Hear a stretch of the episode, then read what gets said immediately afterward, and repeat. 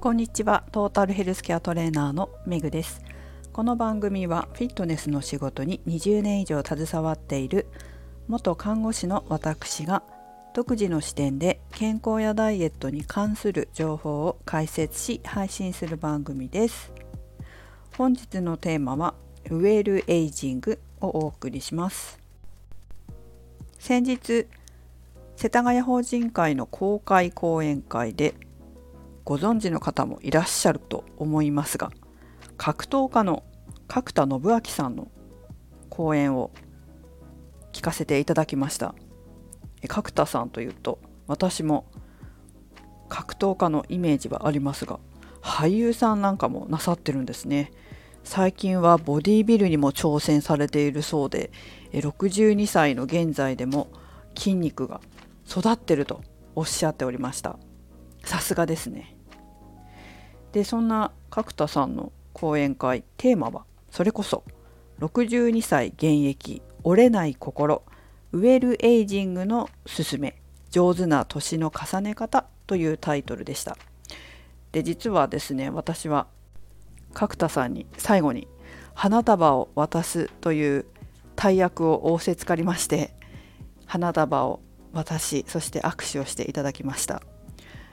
あの公演はね、まあ、花束を渡す係だったっていうのもあって一番前で話を聞かせていただいたんですけど腕がすごい太くておおさすがだなというふうに思って拝見しておりましたけども、まあ、筋肉だけじゃなくてお話もすごくお上手なんですよ。あの英語の先生の教員免許持ってるんですよね。体育じゃないって言ってました。体育ですかって言われるけど体育じゃなくて英語だっていうふうにおっしゃってました。お話がねすごく上手で75分ぐらいでしたかね。ずっと聞き入ってしまいました。それから角田さんの俳優さんもなさってらっしゃるということでいろんなドラマの撮影のお話を伺ったりそれから歌も歌われるということで、まあ、ちょっと歌ってくださったんですけどすごい上手でした。知らなかったんですけど前にサッカーの、え日本代表の試合で国立競技場で「君が代」国歌を斉唱されたことがあったそうですね。なんかうちの主人に聞いたら印象に残ってたらしくて覚えてると。すごく歌がうまかったって言ってました。でも本当にうまかったです。タレントさんってね多彩な方多いですけど角田さんもすごく多彩だなと思いました。でこの講演が終わった後ですね、えー、印象的だったのは特に男性なんですけど筋トレしなきゃなって言ってる方が多かったです。筋肉イコール健康っていうお話もね講演の中でしてくださって健康に関する、まあ、筋トレの話もそうですし食事の話もしてくださいました。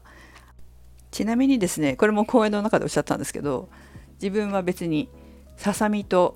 ブロッコリーとかしか食べないみたいなことはないっていうふうに言ってました。ちゃんと栄養を考えて栄養のお勉強もねなさってるみたいですしダイエットとかのお勉強もなさってるみたいですしそれからプロテインもこういつ飲んでるんですかとかって聞かれるらしいんですけどトレーニング終わった後1回ぐらいしか飲んでないそうです。で何回飲んでんのって聞くと朝起きたら飲んでで間食に飲んでお昼に飲んでトレーニング後に飲んで寝る前に飲んでっていう人もいるけどそんなん飲んでないって言ってましたよ。そしてあの最後の方にねメディアコントロールされるなよっていう話されてました。こうメディアの世界にも身を置いてタレントさんだったり俳優さんだったりっていうお仕事もされてるからだと思いますけど、まあ、そういうねテレビの情報なんかよくご存知でいらっしゃるからメディアコントロールされるなよって言ってましたよ。やはり正しい知識私は本質だと思いますけど本質的な基礎からの正しい知識っていうのは何事においても大切だなと思います。はい話を戻しますけどもそうやってお話を聞かれて講演に参加された方が筋トレしなきゃなとかって言ってたんですけどやはり中にはやっぱりやらなきゃいけないかななんていうふうにねえ心の奥底ではやりたくないけどっていう声が聞こえてきそうなコメントをされた方もいらっしゃったんです。ですかさずそれを聞いた元介護施設の経営者さんがねあのね年を取って体が悪くなったりするとどうせリハビリで筋トレしなきゃいけなくなるんだから。リハビリするんですよ。体悪くなったら。だったら今からやってた方がいいんだよと声をかけてらしたんですね。でもこれって本当に正しくて私も常日頃からこの配信でも話してるかもしれませんけどやっぱりね体が悪くなってからどっか痛いところができてからリハビリとしてするっていう筋トレってめちゃくちゃ辛いんですよ。それは私自身も、まあ、リハビリっていうほどではないけれどもまあ健康だけれど何て言うのかな不健康の一歩手前みたいな感じの方を見てたりするのでそういう方を見ているとやっぱりね年を取ってから筋肉がもう弱って年を取ってから体が悪くなってその時に始める筋トレせざるを得なくなって始める筋トレって辛いんですよ。痛いんですよ。すごく。だからねそういうのを見てるとやっぱり若いうちに体が悪くならないうちに健康で元気なうちに辛くなく痛くなく筋トレを始めてそしてそもそも体が悪くなるのを予防した方が絶対いいと私も思います。あれは辛いです。どっちみち本当にあの介護施設やってた方が言っていたように何もしないと筋力が衰えていって結局どこか痛くなってリハビリで筋トレしなくちゃいけなくなるんですよ。それが辛くて痛いからそんな経験をするんだったら若いうちに筋トレが大して苦でもないうちにその苦ってねあの筋トレ嫌いな人はもう苦って思うかもしれないけどその苦のレベルが違いますからね年取って体悪くなってからやる筋トレは。そうじゃなくて若いうちに始めてしかもちゃんと適切な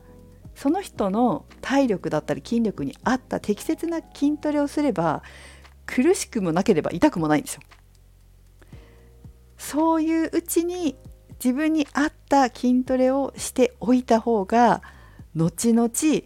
そっちの方がずっと楽だと思います。ただねこの配信聞いてくださってる方結構筋トレされてる方も多いみたいなんですけどもしまだされてない始めてないという方いらっしゃったら本当に私は今日が一番若いと思って今日から今からスタートしていただくことをお勧めします。そしてもし皆さんの周りに筋トレしてない方筋トレは嫌だという方がいらっしゃったらこのお話を教えてあげてくださいね。もし筋トレが辛いというイメージをお持ちの方いらっしゃったらもうねそれは合ってない筋トレなんですよ。筋トレのやり方もいろいろありますし自分に合ってる筋トレだったら気持ちいいって感じるしまた続けたいっていうふうに思えるんですね。なのでご自身に合った筋トレっていうのをまあ、自分で探すなりもしくは人に教えてもらうなりまあ本当はねこういう私もそうですけどトレーナーというねちゃんと勉強した人ちゃんと勉強した人よに教えてもらうっていうのが一番安全で効果的だし無理なくメニュー作ってもらえると思うのでおすすめですけれども、まあ、いずれにせよ自分にね合ったトレーニングっていうのを